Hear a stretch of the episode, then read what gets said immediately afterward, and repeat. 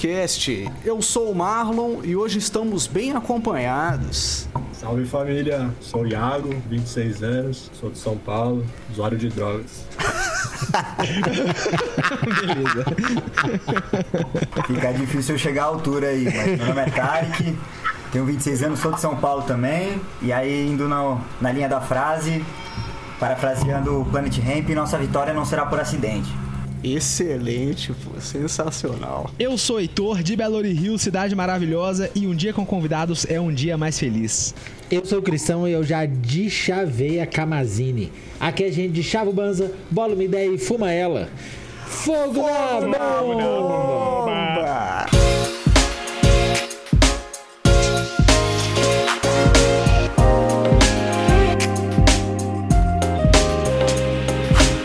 Estamos começando mais um episódio do podcast mais chapado que você vai escutar essa semana.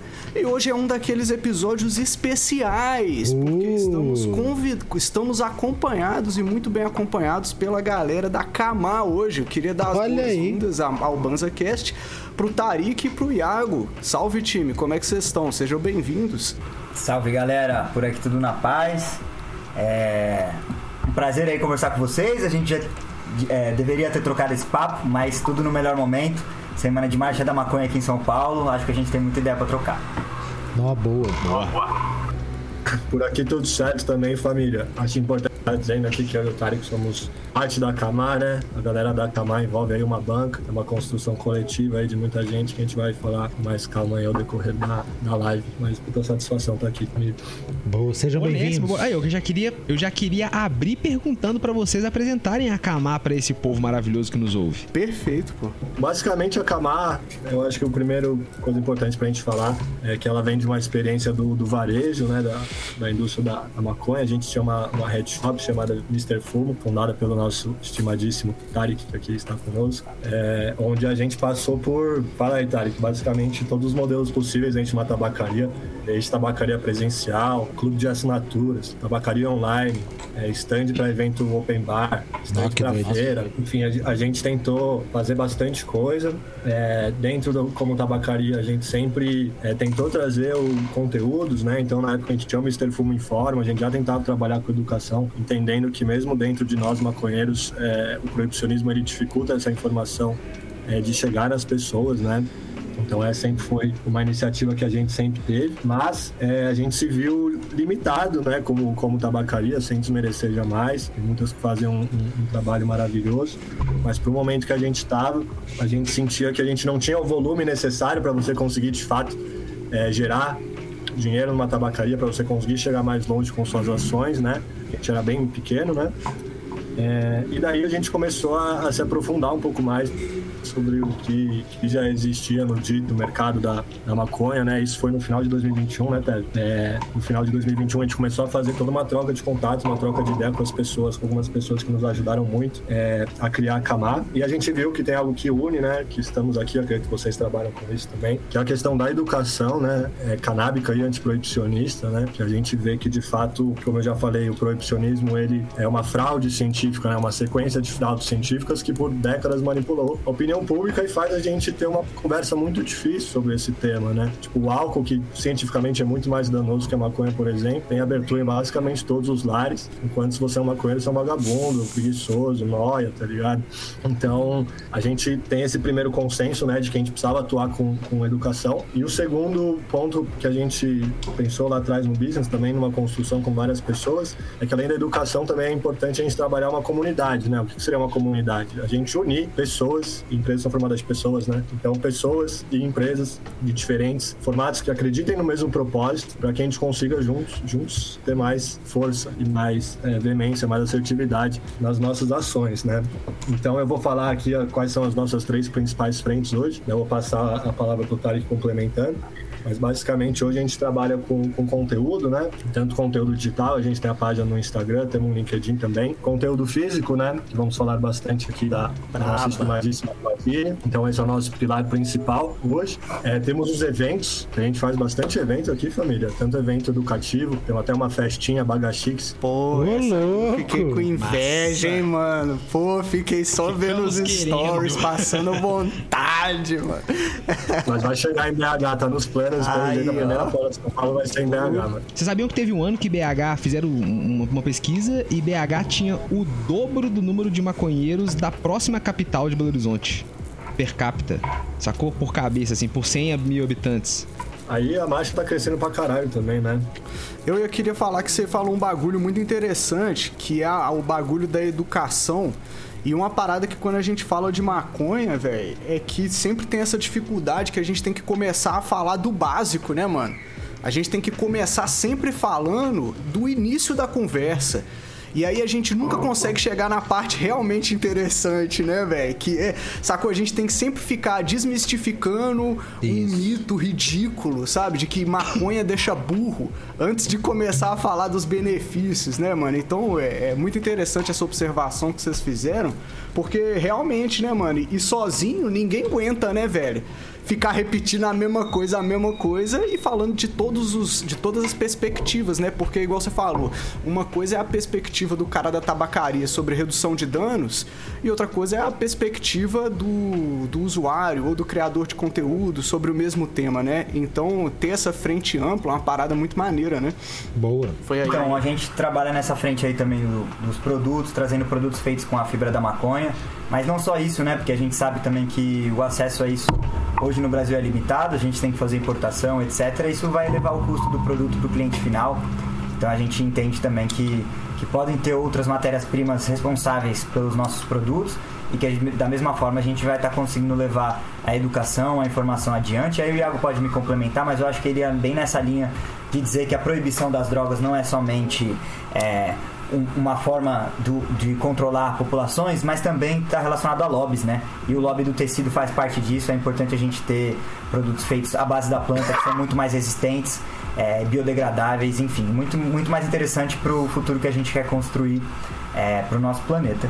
E aí é isso, eu acho que a Kamar, o Iago conseguiu resumir bem. Tudo que a gente faz é sempre pensando nessa parte de educação, na parte de comunidade, de como colocar pessoas dentro dessa pauta. O Marlon levantou esse ponto que, pô, to- toda vez que a gente vai falar sobre maconha, a gente tem que ir do início, mas é, é uma coisa que a gente faz diariamente, então a gente também tá conseguindo treinar e resumir a conversa em dois, três minutinhos pra conseguir fazer a pessoa chegar lá. E na minha concepção, assim, se vale também um apontamento, nada como pesquisa, né? Se a gente mostra pesquisa, o papo fica bem diferente. E é isso, vamos conversar, ter uma conversa bem rica aí hoje, tenho certeza. Com certeza, mano. E você, você falou uma parada aí dos, dos tecidos à base de cânhamo. Como é que funciona essa parada? Porque eu, eu vejo que é um bagulho que muita gente tem curiosidade, né? As, as blusa, acessório feito de cânhamo, mas pouca gente conhece, velho. Eu mesmo, eu acho que eu nunca, nunca peguei numa camisa feita de cânhamo, tá ligado? Perfeito, perfeito. Normal, a curiosidade é uma coisa que tá muito distante aqui no Brasil pra gente, né? Não. É, essa camiseta, por exemplo, que eu tô vestindo, que o Iago tá vestindo, é feita de cânhamo, é 55% da fibra de cânhamo e 45% de algodão orgânico.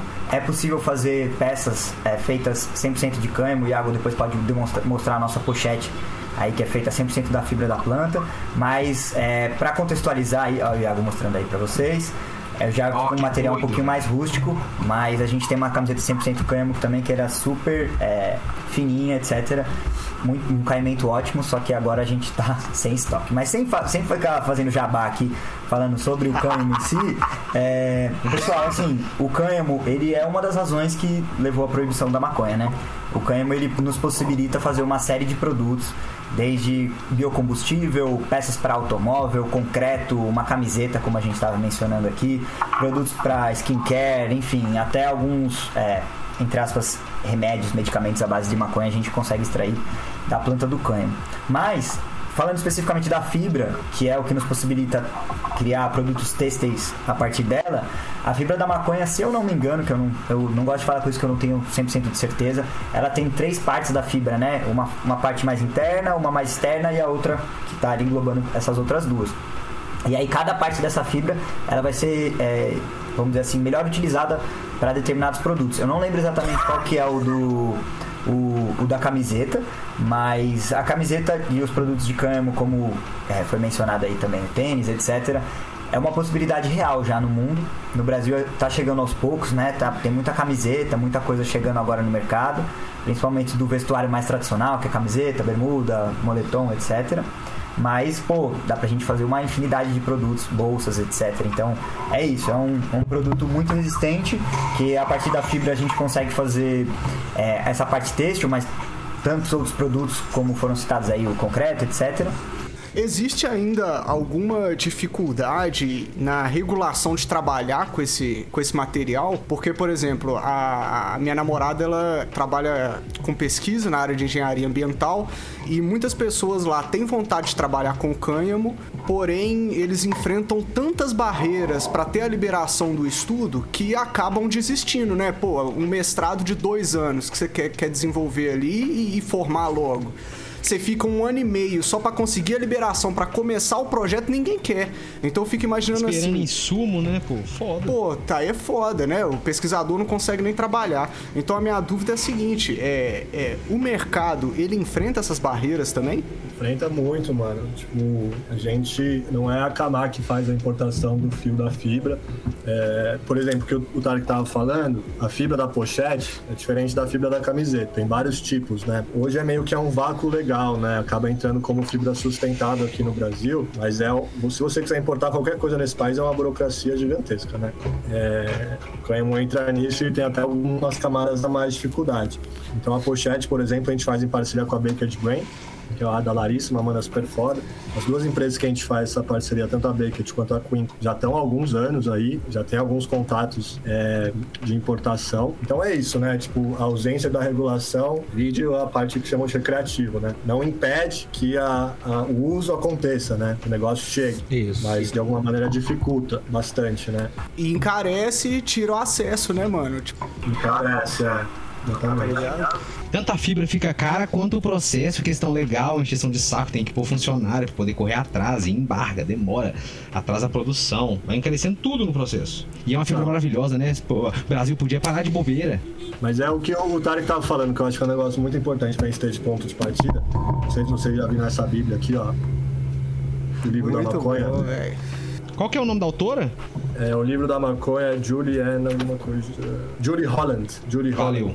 E, e só fazendo coro que o Tarek falou, ela aqui, ela começa falando sobre a questão do, do proibicionismo. E assim, uma coisa que tá bem longe do senso comum é que os seres humanos, eles interagem com a maconha há mais de 10 mil anos, com as drogas em questão de usados há 5 mil anos, e a gente tem menos de 100 anos de proibição. Então, menos de 2% do tempo que a gente interage, falando especificamente das drogas, elas foram proibidas. Justo nesse velho. intervalo Na nasce o. BanzaCast acamar, velho. Nos 100 anos aonde proibiu, meu parceiro, tinha quantos? 10 mil? Nós nascemos nos... Ah, não é possível, irmão. E, e ela fala exatamente isso, família, que tipo, lá não tem como você falar sobre proibicionismo sem você falar de duas coisas, que é racismo, controle de corpos, controle Sim, de territórios, né? E o segundo ponto que o Tarek disse muito bem, que é monopólio que ela fala, né? Mas que a gente entende como lobby, ou no fim como o capitalismo do jeito que ele é, né? Então, quando você para para estudar a história do proibicionismo, você vê que muitas das empresas que hoje são bilionárias, elas patrocinaram esse lobby contra a maconha, né? A gente pode dar o exemplo da Dupont, por exemplo, com nylon. A gente pode dar o exemplo da Standard Oil, né, do, do Rockefeller, que é o, a Sim. questão do, do- do petróleo, né, com plástico, biocombustível, enfim. É isso, né, mas como assim, como a gente viveu, nasceu nessa época, a grande maioria, né, muita coisa é, nos- é contada pra nós e a gente assume como verdade, que daí dá o que a gente estava falando, né, essa dificuldade da gente conversar sobre o tema. E aí que entra a Zine, inclusive, que a gente sei que a gente vai falar na melhor hora, mas é aí que entra a Zine, projeto gratuito, é de baixo pra cima, educação, porque é ingenuidade a gente esperar que, que venha algo de cima pra baixo, sabe? É, então a gente precisa trabalhar a sociedade, que é o que vocês fazem aqui também, né? Furar a bolha. É, isso é tão verdade que, que no meio das pessoas com deficiência, por exemplo, tem um lema que eles usam que é nada sobre nós sem nós. E é muito isso que você tá falando, é a gente pegar na frente e falar, véi, é assim que a gente quer que o negócio seja feito, é assim que faz sentido. É importante a gente é, informar as pessoas e trazer o conhecimento para a população e, e, tentar trazer acessibilidade à informação, porque é importante a gente impedir que essas mesmas empresas que impediram que o desenvolvimento acontecesse, agora eles vão lá e morde o bagulho todo e não traz a reparação necessária para as pessoas, tá ligado? Porque é isso que vocês falaram, né? É, é, a, o proibicionismo ele cresceu né, na, na restrição da vida de muitas pessoas, velho. Então é importante que a gente, né, traga a reparação junto com, a, com toda a questão né, antiproibicionista e das drogas, né, mano? Porque é muito fácil jogar na mão da indústria farmacêutica ou das grandes companhias da indústria têxtil e, e a pessoa que podia podia estar tá plantando é, cânhamo para reparar solo de um desastre natural como os de Minas Gerais aqui tiveram inúmeros, é, ela podia estar tá ali e usando esse dinheiro dinheiro para reverter na própria comunidade que sofreu os danos, fraga. Então, é muito importante esse trampo de, de, informar e de conhecimento, né, mano? Porque a conversa é muito mais, muito mais profunda do que a gente tava, do que é, né? Igual a gente tava falando, tem que começar do início, às vezes a gente não chega onde tem que chegar, né? Aí, ó, falando de informação, já solta a letra pra gente da Camazine, velho. Boa, tô curioso. Cristão, antes deles falarem, eu queria que você me falasse, porque o Cristão tá com ela na mão, eu ainda não tive essa grande oportunidade. Eu queria que você falasse pra gente da Camazine, você chegou a, a passar o olho nela, leu? Você era familiar com esse, com esse formato de zine, Cristão? Você já tinha lido uma zine antes? Não, até que, na verdade, só quando eu fui lá no Clube do Minhoca que eu vi uma zine deles lá. Mas, mas eu não tive contato com isso antes. Aí, ó, vocês querem começar daí, galera? O que, que é uma zine? Claro, eu vou, vou puxar aqui, só pra, só pra amarrar o, o outro assunto que vocês estavam falando. Vocês falaram do cânhamo, falaram de pesquisa, etc.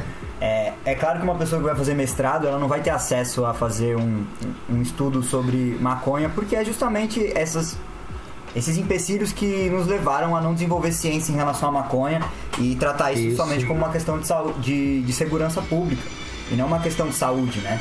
Não, então a gente tá, tá indo no, no caminho bem, bem errado. Agora, é, a Anvisa tem, já deu algum parecer sobre essa questão de, é, do, dos tecidos.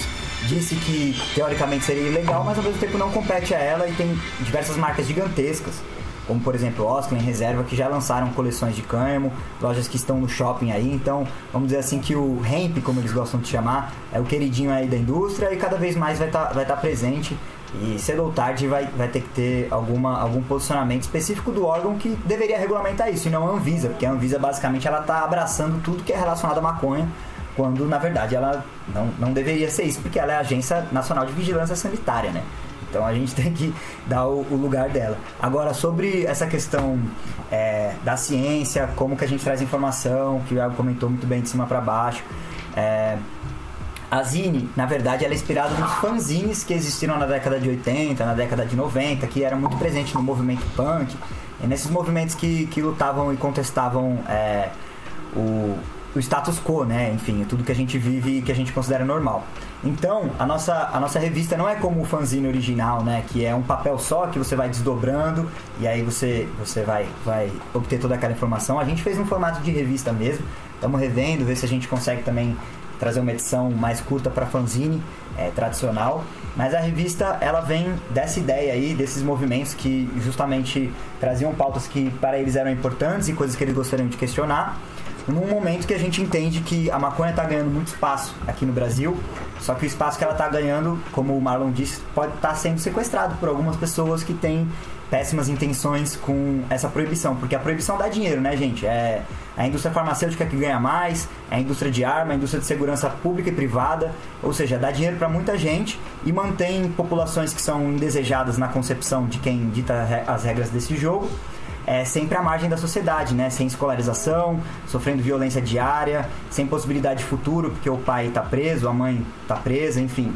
É, e a gente vai, vai manter esse ciclo para sempre e justificar isso de acordo com a meritocracia que é muito bem falada hoje e aceita né, pela nossa população. Mas o fanzine em si né, e, a, e a Camazine vem desse lugar da gente entender que a educação ela precisa ser descentralizada, que a gente precisa acessar lares. É muito fácil estar conversando com vocês ou conversar com pessoas que já têm essa pauta da maconha ou pautas progressistas dentro da cabeça. Mas é muito difícil a gente acessar pessoas que, porra, viveram o auge do proibicionismo. minha, minha mãe, sua mãe, avó, etc., tia, porque são pessoas que foram atingidas pelas propagandas enganosas criadas pela essa proibição. Então, a ideia da, da Camazine é justamente isso, a gente trazer uma linguagem acessível, construída não só pela Camar, como com várias pessoas aí é, que participam da luta. A gente já está na nossa segunda edição. Essa edição aí que, que foi mostrada, ela é uma edição feita exclusivamente por mulheres que fazem parte dessa indústria e que podem somar é, nessa pauta. A primeira edição está aqui comigo, a gente fez com uma com outra galera também que conseguiu somar bastante aí é, pra gente. E a gente distribui isso gratuitamente em tabacarias, headshops, coletivos, associações.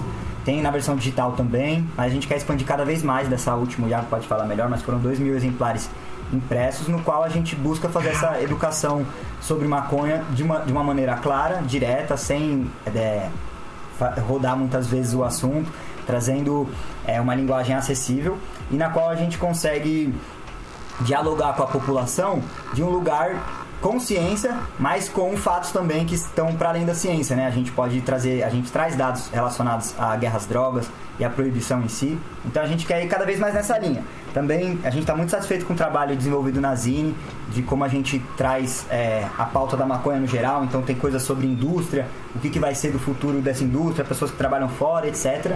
Mas a gente quer nas próximas edições focar no trabalho de base mesmo, que é a proibição e como isso nos afeta e como que a gente pode mudar essa realidade a partir de um ponto de vista individual e coletivo.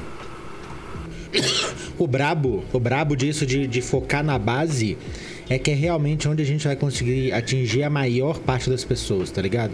Porque, tipo assim, é muito legal desenvolver um conhecimento e ir lá na frente tentar informar o conteúdo lá do final, mas você não tá conversando com quem tá chegando, que é a grande maioria, mano. A, a gente pode até falar que. Foi mal, só para continuar aqui. A gente pode até falar que tem maconheiro demais no mundo, mas tem muito mais não maconheiro, tá ligado? Então nós temos muita Boa gente para atingir ainda. Total, mano. E, e, outra coisa, só para complementar o que você falou, Cristão, é que a gente sabe, tem até uma campanha da, da Iniciativa Negra por uma nova política de drogas, que é bem, bem forte, que a democracia também é vítima da guerra às drogas. A gente sabe o que isso quer dizer, que, que todos nós somos vítimas, mas que ela não é igual, os impactos da guerra às drogas não é igual para todo mundo. Tá não, não, certamente. É uma pessoa sendo, sendo branca na sociedade, é, morando ainda mais num, num bairro mais de classe média para cima, é outra coisa de quem é, é uma pessoa negra que mora na quebrada é outra coisa. Então a gente precisa estar tá trabalhando essa educação de uma maneira centralizada e da base, porque quem está sofrendo o proibicionismo na prática é essa galera, tá ligado? Sim. E porque senão, mano, esse mercado que é o que tá acontecendo já, tá ligado? Eu acho que foi o Marlon que falou. É o que tá acontecendo. Quem patrocinou a proibição por 60, 70 anos agora tá começando a ganhar dinheiro com ela. Dinheiro pra caralho, cara. São literalmente as mesmas pessoas, as mesmas é empresas, cara. Então, a gente não pode esperar. A gente sabe que a gente vive no capitalismo, a gente sabe que, que o capital ele chega na política pelo lobby de uma maneira muito mais forte do que a gente individualmente consegue fazer. Então, se não tiver união, velho, se não tiver coletividade, os movimentos sociais, da Salve a Marcha da Maconha no Brasil inteiro, então, tanto, todos os movimentos sociais antiproibicionistas, coletivos, etc., que atuam com isso, tá ligado? Porque não dá, não dá pra esperar algo que não venha, não venha nesse sentido. Daí a importância de estar tá na rua também, né, velho? A Marcha da Maconha de São Paulo tá chegando aí, ó. A gente tem muito ouvinte de São Paulo, mano. Se você é de São Paulo e você pode comparecer à Marcha da Maconha, maconha, não deixe de comparecer, mano. Sim, é, compareça da sua cidade também. Tô falando da marcha de São Paulo que vai acontecer agora. Mas é muito importante, velho, a gente ir na rua e comparecer, né? Não, rapaziada? Vocês falaram que vão trombar? É isso mesmo? Perfeito. Estaremos lá, né, Iá? Aí, aí a gente. É, Marcha da Maconha dia 17, esse sábado, a partir das. Acho que a concentração começa às duas, né, Ia? Mas a partir das 4h20 ela sai ali da, do, do vão do MASP, né? Muito conhecido, todo mundo sabe que todas as manifestações acontecem no vão do MASP em São Paulo, ou enfim, as mais importantes. Então a gente vai estar tá lá e não é, é claro que é um dia também pra gente fumar um baseado na cara da polícia, gritar o que a gente acredita e enfim ser feliz, mas é o dia da gente mostrar e colocar peso na rua. Aí ó, o Iago tá com a camiseta e a marcha de São Paulo esse ano vem com um eixo muito interessante, que é antiproibicionismo por uma questão de classe, né? Então a gente tem que entender que a, a proibição das drogas, a gente não está indo lutar pela legalização da maconha exclusivamente, né? A marcha e todo mundo que faz parte do movimento já entende faz um tempo que independente de ser é, a marcha da maconha, a gente luta pela descriminalização, no mínimo, de todas as drogas, né? Porque se a gente descriminaliza a maconha, amanhã a gente vai estar sendo preso por outra substância. Ou enfim, se descriminaliza todas as substâncias, a gente pode também estar sendo preso simplesmente por estar andando no lugar errado. Ou enfim, as pessoas que são afetadas por essa guerra vão estar. Então, acho que eu e Iago, é, falando assim por nós, a gente entendeu depois de 10 anos como usuário a importância dessa pauta né? E como que a gente podia atuar nela. E sabendo desse nosso lugar de, homens héteros, brancos, privilegiados, que tem uma condição social massa, é que a gente pode lutar por pessoas que, se elas lutarem, talvez elas sofram outro tipo de repressão, ou enfim, não alcancem é, os mesmos lugares que a gente. Então a gente vem mesmo nessa, nessa ideia de colaborar. E, a, e esse conceito de comunidade é exatamente isso, cara. A gente não quer ser dono da razão, a gente não quer falar que a gente sabe mais que outros, mas a gente quer participar e fazer os movimentos acontecerem em prol da planta, não em prol da Kamá ou em prol dos interesses particulares de, de ninguém.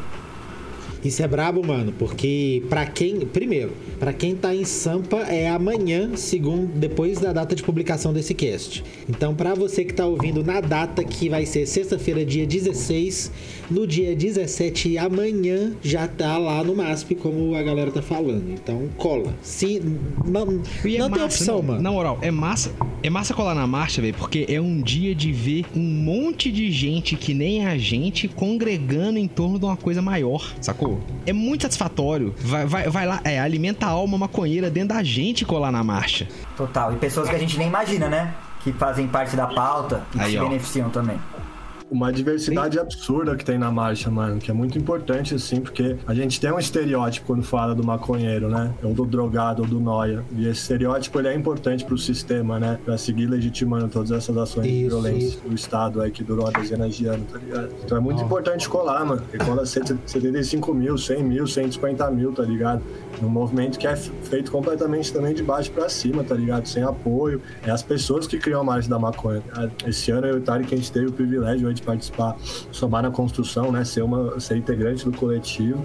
E, e o jeito que funciona assim é inspirador, rapaziada. Tipo, cada marcha tem a sua particularidade, né? Mas Sim. aqui em São Paulo, o jeito que é as reuniões, qualquer pessoa que chega tem voz pra pôr sua ideia, tá ligado? Pra trocar uma ideia, pra ver qual que é a fita, pra ver se vai ou não vai. O bagulho é construído mesmo pelas pessoas, pela coletividade. Então, quem puder somar aí, eu vi que teve um amigo aqui que deu um salve, que é o Léo Pagode, do Jaraguá Zona Norte, falou que vai colar também. Então vamos trombar lá, se vê nós de boa. chama nós pra fumar vários aí, Léo. E, e vamos colar, mano. Eu acho que isso é muito bonito, mano, porque você vê o bloco das, das mães, você vê o bloco terapêutico com criança, tá ligado? Você vê tudo que é gente, né? Porque a maconha é isso, tá ligado? A maconha é ancestral. A gente tem que lutar contra. Não é falar que a gente. que o, o estereótipo de maconheiro, mano, nós é maconheiro também, certo? Mas é muito mais que isso, tá ligado? Muito mais que isso também. Inclui isso, a gente quer isso também, mas é muito mais. Então a marcha é um movimento também que, pela quantidade de pessoas, mano, na pandemia, no Bolsonaro, extrema-direita, quem foi o movimento social que mais colocou gente na rua? Marcha da maconha, velho. Aí, é verdade. Verdade. Tava todo mundo louco pra voltar a passar o beck, pô. Tá maluco? E Que sem teve a- incentivo corporativo, né, mano? O bagulho criado pelas pessoas mesmo. cara. Então é um, é um movimento que dá muita esperança, assim. E sabadão é nós. Bora. Isso é tão verdade esse negócio que você falou, que é gente de todo tipo, que o BanzaCast nasceu disso. A gente nasceu da vontade de mostrar pro mundo que maconheiro é todo tipo de gente. É o cirurgião, é o a caixa do supermercado, a cientista de foguete, o gari, sacou? Todo mundo, a maconha tá em todos os lugares, né, velho? Vocês conhecem o Henrique Carneiro? Que é um professor não. universitário, não. estudioso, estudioso de drogas há muito tempo. Ele tem um livro, mano, que eu já pego pra mostrar. Chama A História do Proibicionismo no Brasil, tá ligado? E, e assim, mano, somos, as pessoas são consumidoras de drogas, tá ligado? O que, que é droga? A farmácia é uma drogaria, parça. A É droga isso, é é uma isso. substância que quando ela entra em contato com o seu corpo, ela vai alterar algum tipo de função. Reage de alguma Sistema, forma. tá? Então, o que, que acontece é que criaram é, categorias dentro das drogas. Então, tem as drogas lícitas medicinais, que é vendido nas drogarias. Tem as drogas lícitas recreativas, como a, eu bebo, né? Mas a merda do álcool. E tem as drogas lícita, ilícitas recreativas, que daí entra todo o resto. E daí vamos ver um experimento. Se você tá numa sala de 40 pessoas, numa faculdade, você fala quem é usuário de drogas, quem que vai levantar a mão, mano? Porque se você maconheiro. bebe toda semana, você não se considera usuário de drogas. Mas É você isso é um mesmo. usuário de drogas, ligado? Então, por isso que, tipo, é o que o Tarek falou. É, o, o anti, muita gente acha que, tipo, a margem da maconha, porque você quer fumar um, tá ligado? Tipo, mano, quem quer fumar um já dá um jeito de fumar um, tá ligado? É, velho. Quem quer fumar um já já tá fumando um, mano. Sofre diferentemente os impactos da proibição, sofre, mas tipo, as pessoas fumam, tá ligado? É, então é mais que isso, tá ligado? É entender que, tipo, eles usam, eles manipulam a opinião pública com isso para controlar pessoas, para controlar territórios, tá? é, e fazem isso de uma maneira completamente racista, tá de uma maneira completamente classista. Então fica aí o, a indicação desse livro também, qualquer obra do, do Henrique Carneiro. Ele é um dos primeiros, assim, anos e anos e anos e anos falando sobre isso. Eu e que a gente era criança ainda. É, então temos que ver, porque, tipo, não é falta de informação, família, é isso que é triste. Tá? Não é falta de informação, antes fosse, tá ligado? É nadar contra a maré mesmo, velho. Exato, mano. Então, então, tipo, isso é muito importante. E a gente consegue, muitas pessoas também, que eu acho bem legal, a gente, eu e o que a gente sempre fala isso, eu acho que é bem interessante falar em qualquer roda que você tá, ligado? Tipo, a gente, o trabalho de formiga nesse caso é muito importante, tá ligado? Não é um ativista, não precisa necessariamente se vestir de maconha na margem da maconha, tá ligado?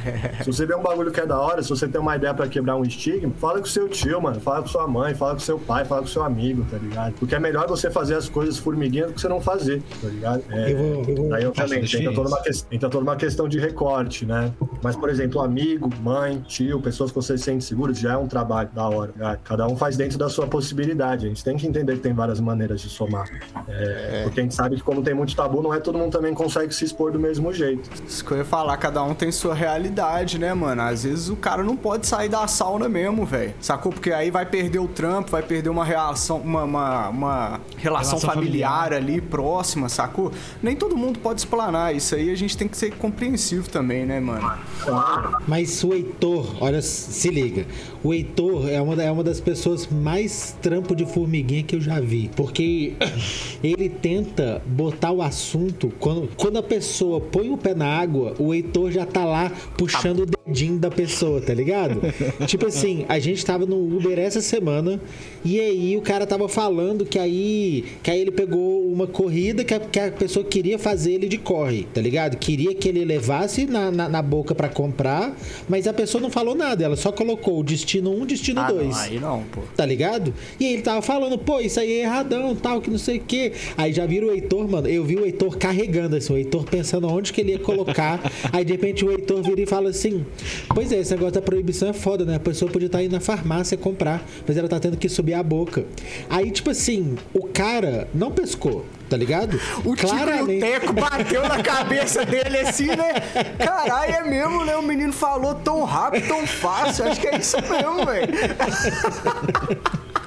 Mas, tipo assim, deu pra ver, mano, que o cara não pescou. Mas o hábito dessa paradinha é o trampo de formiguinha que o Heitor faz, tá ligado? É, é, é o nosso jeito, é ir colocando o negócio no, no, nos papos quando tem oportunidade, quando você acha que cabe.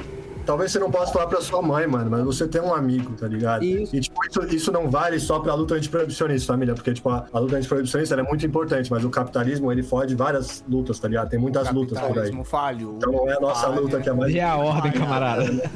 tá ligado? E a ordem, então, camarada, Eu acho que, que, tipo assim, muita gente, só pra finalizar essa, essa parte, minha família, eu acho que, que tem bastante gente, e é interessante que o sistema também, que as pessoas se afastem desse tipo de movimento, né? Porque as coletividades, as multidões, elas fazem mudança, né? Os direitos que a gente tem hoje não foram dados, mas foram conquistados, tá ligado? Historicamente. Pode crer. Pode crer. Então, é, é, importante a gente pensar mais como pessoa e menos como coletivo. Então, a partir do momento que a gente consegue trocar uma ideia criticamente com qualquer pessoa, eu, eu realmente acho, mano, o que o, o Cristão tava falando. O trabalho de formiguinha, ele tem um, um poder muito maior do que muitas tem, vezes a gente acha. Porque uma pessoa fala com outra, daí vai indo, mano necessariamente. Quem puder estar tá lá vestida de maconha, assim, na resistência também, da hora, mano. É nós, eu com nós tem espaço também, cara. Mas eu acho importante a gente trabalhar isso, que cabe diferentes perfis, diferentes tipos de ativismo, né? Dentro dessa e de outras pautas também. É isso. É, eu queria perguntar uma coisa, velho. Agora, como designer de produto, eu preciso perguntar. Como que funciona o processo de vocês idealizarem, desenharem, é, fazerem o, toda a parte técnica e produzir os produtos? Como que é isso? Então, a gente tem um designer que é designer gráfico, mas ele tem uma experiência gigante em design de produto, porque ele trabalhava numa grande marca, das grandes mesmo aqui do Brasil, é, de, de vestuário. Então, a concepção vem da nossa criatividade mesmo, porque a gente está inserido em muito rolê. É, a gente sempre tenta fazer com que os produtos sejam temáticos, então a gente vai lançar agora uma coleção de inverno. tava até falando é, com, o, com o designer também da gente lançar uma coleção agora também já na primavera é, que vai ter super a ver com essa questão de primavera. Eu não vou nem soltar o spoiler. Inclusive, o Iago nem tá sabendo. Vou falar com ele hoje no carro. sobre essa ideia e a gente aí, o que, que a gente pode fazer. Mas é isso, então a nossa concepção assim de como criar os produtos vem também dessa experiência de tabacaria, né? A gente teve anos e anos aí de tabacaria, se não me engano foram quatro anos fazendo esse corre. E a gente sabe muito bem o que o usuário gosta, o que ele se identifica, é, o que a galera precisa. Então, por exemplo, a gente faz os acessórios sempre com esconderijo. Tem um bolso que é esconderijo, que é pra galera conseguir guardar o corre e não, e não sei lá, rodar numa revista, é, num- numa batida da polícia, etc. Então vem, vem bem desse lugar. É isso, a, a nossa concepção pra criar os produtos é bem de observação De mesmo. maconheiro pra maconheiro. Isso, de frequentar os espaços também, ver o que, que a galera tá sentindo falta e boa. Pode crer, massa, velho. Quem que, quem que geralmente tem as ideias da concepção, assim, da. da sei lá, pô, é. Vamos fazer uma, uma, uma coleção toda baseada em, sei lá, maconhas brasileiras. É, eu, eu cuido dessa parte da, da comunicação com o Pedro e a Nívia, que são o nosso time aí de marketing. E o Pedro, que é esse designer, é, a gente sempre, na verdade, a gente sempre discute entre é, todo mundo o que, que a gente pode fazer de produto. E aí, a partir dessa discussão, a gente entende, ah, beleza, vamos nesse caminho, agora vamos focar nesse, nesse, nessa coleção aqui. Aí a gente vai lá e desenvolve. Mas vem também dessas oportunidades. Por exemplo, agora em, no inverno a gente quer lançar uma coleção em collab com uma influencer famosa aí do, do, do mercado da ganja. Vem desses contatos também. Então também tá relacionado à oportunidade massa. e entender o timing das coisas, sabe? Então a gente inici- abriu a marca com alguns produtos, que alguns deles vão continuar na grade e outros que a gente vai acrescentar aí conforme o, o andar da carruagem. Massa. E se o pessoal quiser comprar os produtos da Kama, onde que acha? O site da Kamar, kamar.com.br, aí você abre ali, tem uma abinha de loja, ou você acessar direto pelo loja.kamar.com.br. Boa, boa. Da hora. Qual que é o produto queridinho da Kama? Toda marca tem um produto ó, essa pergunta é muito boa, Heitor. Eu Você acho que é a mulher? pochete, velho, a pochete conquista demais, ó, porque não sei se dá pra ver direitinho aí, ela tem um tom neutro, velho, ela combina com qualquer cor, mano, o negócio é muito resistente. A gente, a E é gente 100%, né? Exato, a gente tá indo pros rolês e fala aí, ah, pô, as nossas amigas, nossos amigos, tá geral assim, quando a gente vê tá todo mundo do lado do outro, todo mundo de pochete, a gente fala, porra, aí é da hora. Todo mundo de pochete Olha igual. Vamos lançar outras variações aí, né, né Tari? Com certeza, com certeza, outras cores, outros modelos. É que é isso também, né? O Formiguinha vale pra nós também, porque como nós não temos um super capitalista por trás, né, mano? É, pô, que Não é isso? Não é isso. Exatamente, a gente precisa da galera colando, né, não? É, mano, a Kamal é um negócio que ela só dá certo com pessoas fortalecendo, participando da construção, tá ligado? Do que a gente fala, do que a gente produz, tá ligado? Com a Zine, a gente falou no começo, né? Ela é um projeto que a gente escreve de 20 a 25% dela, que é nosso, tá ligado? O resto é feito em parceria com, com outras pessoas. Hoje a gente recorre às empresas, né, pra conseguir fazer as tiragens, né? É, mas basicamente a gente, hoje a gente meio que cede uma parte do tempo do nosso design, meio que sem custo, a gente não coloca isso no preço pra conseguir. A gente prioriza chegar mais longe A do produção, que abarcar isso. A gente tenta abarcar o- os custos em outras frentes, vem, produtos, enfim. Entendi. Mas são escolhas, né, família? Mas enfim, chegando em mais gente, mais pessoas participando, é, a tendência é que a gente consiga crescer mais e chegar mais longe também, né? Duas mil tiragens, tipo, pra gente é bastante, mano. Mas, pô, o que é duas Não, mil? mano, é muito. Tá ligado? Nó, 2 mil já é demais, mano. Já é, já é um corre. Porque a gente fica muito mal acostumado com os números de Instagram, de TikTok, que é milhões. Mas o que que não são duas mil pessoas com, com Suazine na mão, tá ligado? Tem muito mais valor que um post de 20 mil likes, pode ter certeza, velho. Nossa, demais. Tá ligado? É isso, eu acho que vem. Eu esqueci de mencionar isso também. Esse movimento da Zine vem dessa ideia de sair do digital, velho. Tá ligado? Vamos ter, ter, ter a parte digital, é importante, tá ligado? Mas não é todo mundo que tem acesso à internet. Porra, o Instagram a gente sabe que ele direciona muitos conteúdos, né? E tudo que a gente é, usa de rede social também. Então, é muito difícil uma pessoa que, pô, só fuma um baseado, que curte a maconha, que, porra, fala assim, pô, meu pai bebe, ele chega bêbado em casa, causa um moto multa, eu fumo meu baseado e eu que sou vagabundo, ele me agride. Isso não faz sentido. Só que pra esse cara acessar a informação que vai levar ele a pensar na proibição das drogas, pensar porque o álcool é liberado, a maconha não, porra, tem um caminho muito grande, velho. Esse cara tem que ter uma conta pra pagar, ele fica não sei quantas horas no busão, tá ligado? Então, assim, a gente tem que sair um pouco desse rolê da internet, velho, e entender que, porra, a internet ela tá direcionando as pessoas a pensar de um jeito. E quem a gente aqui vai consumir sempre os mesmos conteúdos, porque a gente dá like e visualiza as mesmas coisas. Agora, uma galera que tá, porra, só abre o Instagram ali pra tirar um lazer, ver um meme, tá ligado? Dar uma risada, ou enfim, pra ver o conteúdo dos amigos das amigas. esse cara não vai ter acesso à informação como a gente pensa que vai ter. Então é importante a gente chegar de vários meios. Intervenções na rua também fazem parte disso. A gente está preparando um negócio forte aqui para São Paulo também. Espero também a gente conseguir fazer isso em outras capitais para falar sobre essas injustiças das drogas. E, e, é muito importante também ver que, tipo, outros movimentos, né? É, eu acho que a gente é uma marca, né? A gente está tendo esse, essa iniciativa, vamos ter bastante projeto aí para Temos eventos hoje, mensais, né? Pelo menos um todo mês. É, nos últimos meses foi até mais que um. Mas, pô, a marcha tá aí tomando espaço nas ruas, tá ligado? A iniciativa negra que eu te falei, que eu falei aqui também, tem rolês quase que semanais aqui em São Paulo.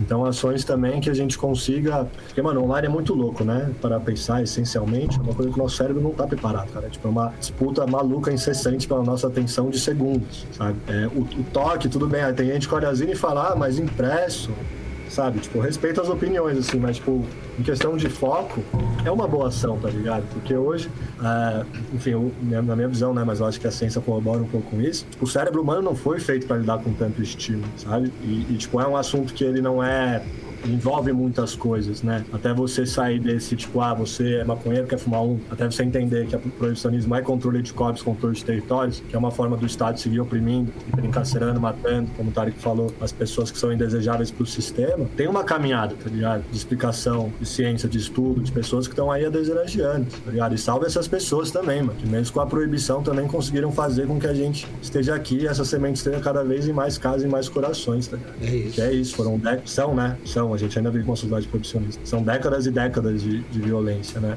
É, então, é importante a gente ter esse senso também. Pessoal, vocês permitem um comentáriozinho aqui só pra eu finalizar, assim, falar, não, eu saí do, do rolê falando o que eu queria. Posso só fazer mais um comentáriozinho? Certeza, por favor. Pô, então, é, eu acho que a gente fala muito de proibição, proibicionismo, etc, né? E as pessoas podem acabar se confundindo, assim, nos, nos termos, né? Quando a gente fala de proibição, a gente está falando de proibição das drogas, a proibição que a gente vive hoje. A gente sabe que cigarro, álcool, remédios, etc., eles são permitidos, né? Agora, outras drogas, não. É, também vale a pena comentar que essa, que essa ideia de proibicionismo são as políticas proibicionistas, as políticas relacionadas à proibição que vão manter essa proibição funcionando. Então é basicamente isso quando a gente cita de proibicionismo.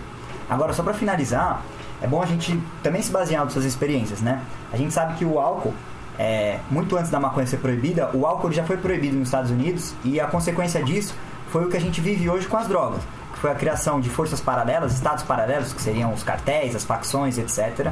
O aumento absurdo do número de mortes relacionadas a overdose ou problemas relacionados a álcool, ou seja, isso causou um, um, dano a, aos cofres públicos gigantesco. Para além disso, a gente também observou que a proibição levou à criação de, vamos dizer assim, outros tipos de álcool. Ou seja, já que o álcool não era permitido, ele acabou sendo feito de qualquer forma. E a gente pode fazer uma analogia isso com as outras drogas que a gente consome, a gente sabe que elas também não são puras. Isso também vai acarretar danos ao usuário. Então, se a gente for. É, quando a gente conversa com o Uber, que nem vocês falaram, né? Que é uma pessoa que, porra, é totalmente contra drogas, que vê uma, um usuário como um vagabundo, uma pessoa que não tem perspectiva e que acha que a cervejinha dele não faz mal a ninguém, ou enfim, qualquer coisa desse tipo. Claro que isso daí é toda uma construção. Mas quando a gente olha para os números, e se a gente for olhar para a ciência, eu sei que a gente está no movimento de não olhar para a ciência e falar foda-se, ter as suas opiniões enraizadas, porque parece que existe como se fosse uma ameaça de, de avanços que vão tirar uma série de privilégios de uma porrada de gente. Então, a partir do momento que a gente volta a olhar para a ciência, a gente vai entender que a droga mais perigosa do mundo, não sou eu que estou falando, isso é a revista mais respeitada de medicina do mundo, revista Lancet, lançou um, um estudo no Reino Unido falando que é, o, o álcool é a droga mais perigosa para o usuário e para a sociedade. Por quê? Porque uma pessoa que bebe, ela não está fazendo mal só a si própria, ela está fazendo mal ao sistema público de saúde do seu país, ela está fazendo mal aos seus pares que estão no mesmo ambiente que ele, e está fazendo mal a pessoas que elas não conhecem, quando ela pega num revólver, quando ela dirige um carro bêbada, etc. E aí, só para complementar essa questão do álcool, a gente fala, ah, existe uma epidemia de drogas no Brasil, existe uma série de coisas que estão acontecendo, isso é uma grande falácia, né? Porque eu peguei um dado aqui que é do SUS, que está um pouquinho desatualizado, mas isso é normal, demora um pouco, demora um pouco para chegar, que houve um aumento de 12,4% é, no, nas pessoas que foram buscar atendimento por, por transtornos mentais, por uso de, de álcool no SUS. Ou seja, a gente teve um aumento gigantesco de pessoas que utilizam álcool e foram procurar o SUS. E aí, esse número, em 2021, reflete em 307.738 pessoas. Nossa, a segunda substância na lista é a cocaína com 31 mil pessoas. Ou seja, o álcool ele causa, causa 10 vezes mais danos ao SUS, por exemplo, do que a cocaína. Então, que, que epidemia de drogas que a gente está falando aqui? Eu não vejo ninguém da Ambev ser punido por uma série de acidentes, pessoas que perdem a família, é, seja em vida ou não, né? Porque a gente sabe que pessoas perdem a vida mesmo estando em vida, né? Por conta do, do uso excessivo de drogas.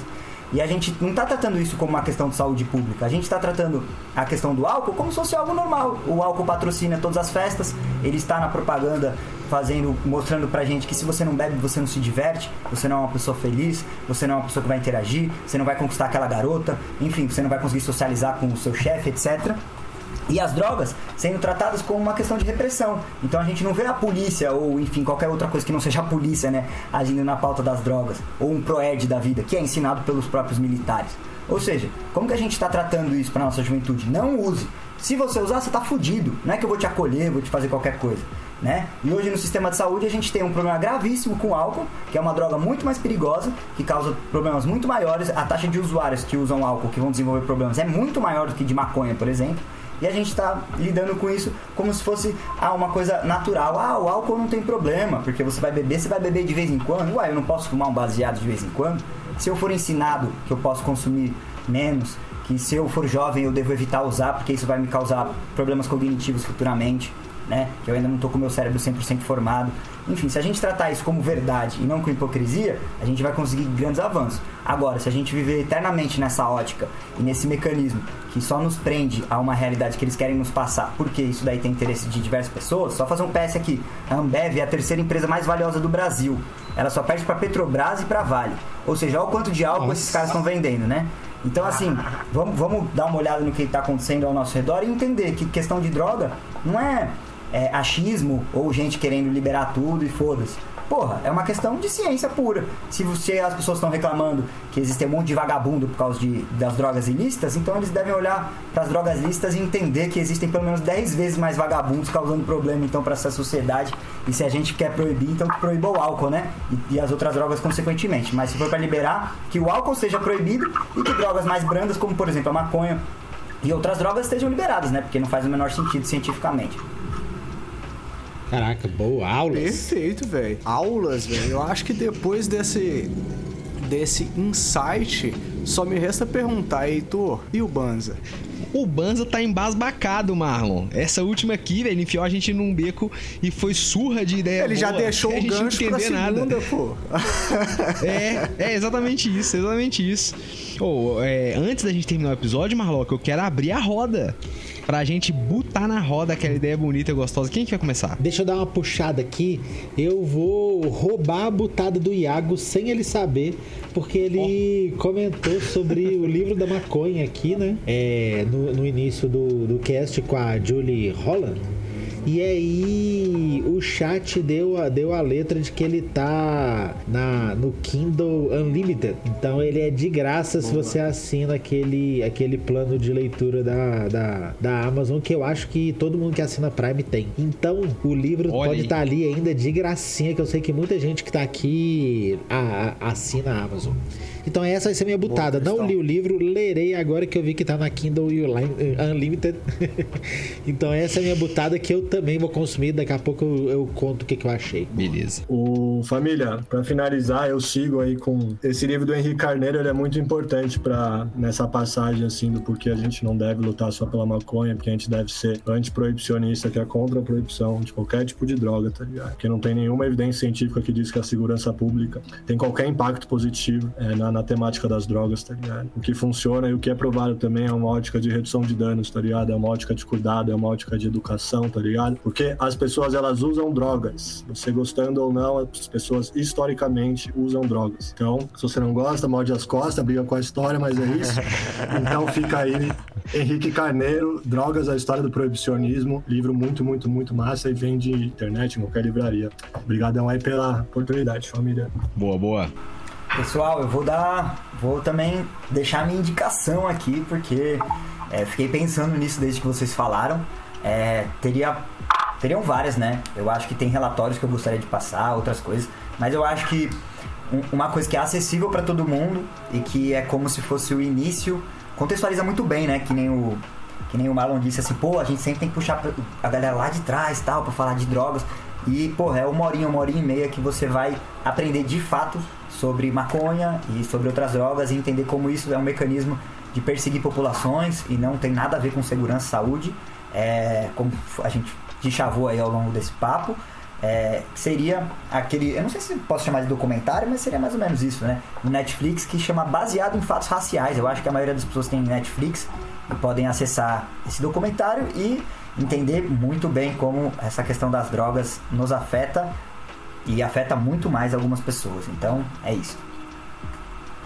Boa, cabe, boa. cabe uma segunda inteira, cabe uma segunda inteira, que claro, me fez lembrar de outra. 100%. Que, que, que, também é de graça, e, mano, essa pra mim foi uma das que mais abriu as ideias. Eu vou, eu, eu vou mandar aqui, que eu tenho minha conta da Twitch também, eu vou mandar aqui no chat. Mas tem um documentário no YouTube que chama Grass, a, ver, a verdadeira história da maconha, alguma coisa assim. E assim, eu amo linha do tempo, tá ligado? Eu amo história sendo contada. E ele vai pegando desde lá de trás, quais foram as primeiras leis proibicionistas dos Estados Unidos, como isso foi escalando dentro dos Estados Unidos, como os Estados Unidos usou isso pra aumentar a influência deles na ONU, como isso foi aprovado na ONU, tá ligado? Como os hips fizeram uma resistência a isso, e, tipo, em uma hora e dez. Tipo, pra você introduzir assim, é um bagulho maravilhoso e é de graça, porque tá no YouTube. Chama Repete Grass. pra gente, por favor. É Grass como Grass. grama em inglês. G-R-A-S-S. É a verdadeira Beleza. história da maconha, alguma coisa assim, eu tô abrindo aqui. E eu vou mandar no chat também aqui pra isso. Grass, a verdadeira história da maconha. Uma hora e dezoito. Cara, esse negócio é muito enlouquecedor porque ele foi produzido em 1997. Eu e o Tarek, a gente estava nascendo, o bagulho já estava no ar. Então, não é falta de informação, família, é falta de vontade política. E daí nós vamos seguindo aí de baixo para cima, tentando fazer essa mobilização a muitas mãos. Certo? É isso. Pô. Boa, boa, boa, boa.